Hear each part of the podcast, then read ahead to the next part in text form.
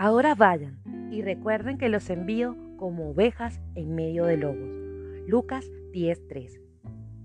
Existe la idea de que como cristianos debemos evitar la política y en eso estoy parcialmente de acuerdo.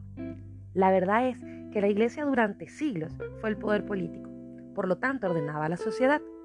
Desde el imperio romano hasta la reforma pasaron cientos de años y quedó probado una verdad indiscutible. Las ansias de poder, la ambición y las bajas pasiones gobiernan en los seres humanos y fácilmente se pierde el rumbo cuando olvidamos quién es Dios y el lugar que Él debe tener en nuestras vidas. Si la primera iglesia no se hubiese deteriorado en su doctrina, cosas como las guerras santas, las crisis y la Inquisición, a, a mi modo de ver, no habrían sucedido jamás. No cuestiono tu pensamiento político.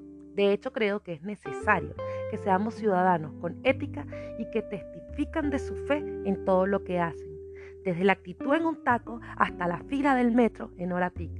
Soy una cristiana, ciudadana, y mi actitud debe ser en todo la que la Biblia dice que debe ser.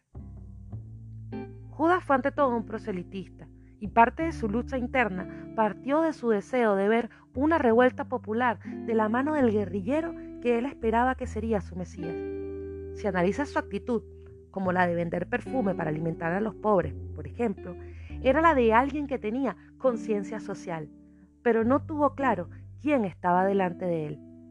No estamos llamados a tomar partidos o banderas políticas, porque nuestra ciudadanía más importante está en el cielo. Tu carta magna está en la Biblia y nuestro principal propósito no es acumular nada en esta tierra. Ninguna ley, ningún gobierno será jamás perfecto. Caer en la idea de que podemos transformar el mundo a través de la política es acortar nuestra visión. Vota, participa, pero sin pasiones. No somos de izquierda ni de derecha, somos cristocéntricos. Eso nos da el rol de la pacificación. En tiempos donde los lobos acechan, seamos ovejas, no por lo débiles, sino por nuestra sujeción al buen pastor. Gracias y paz.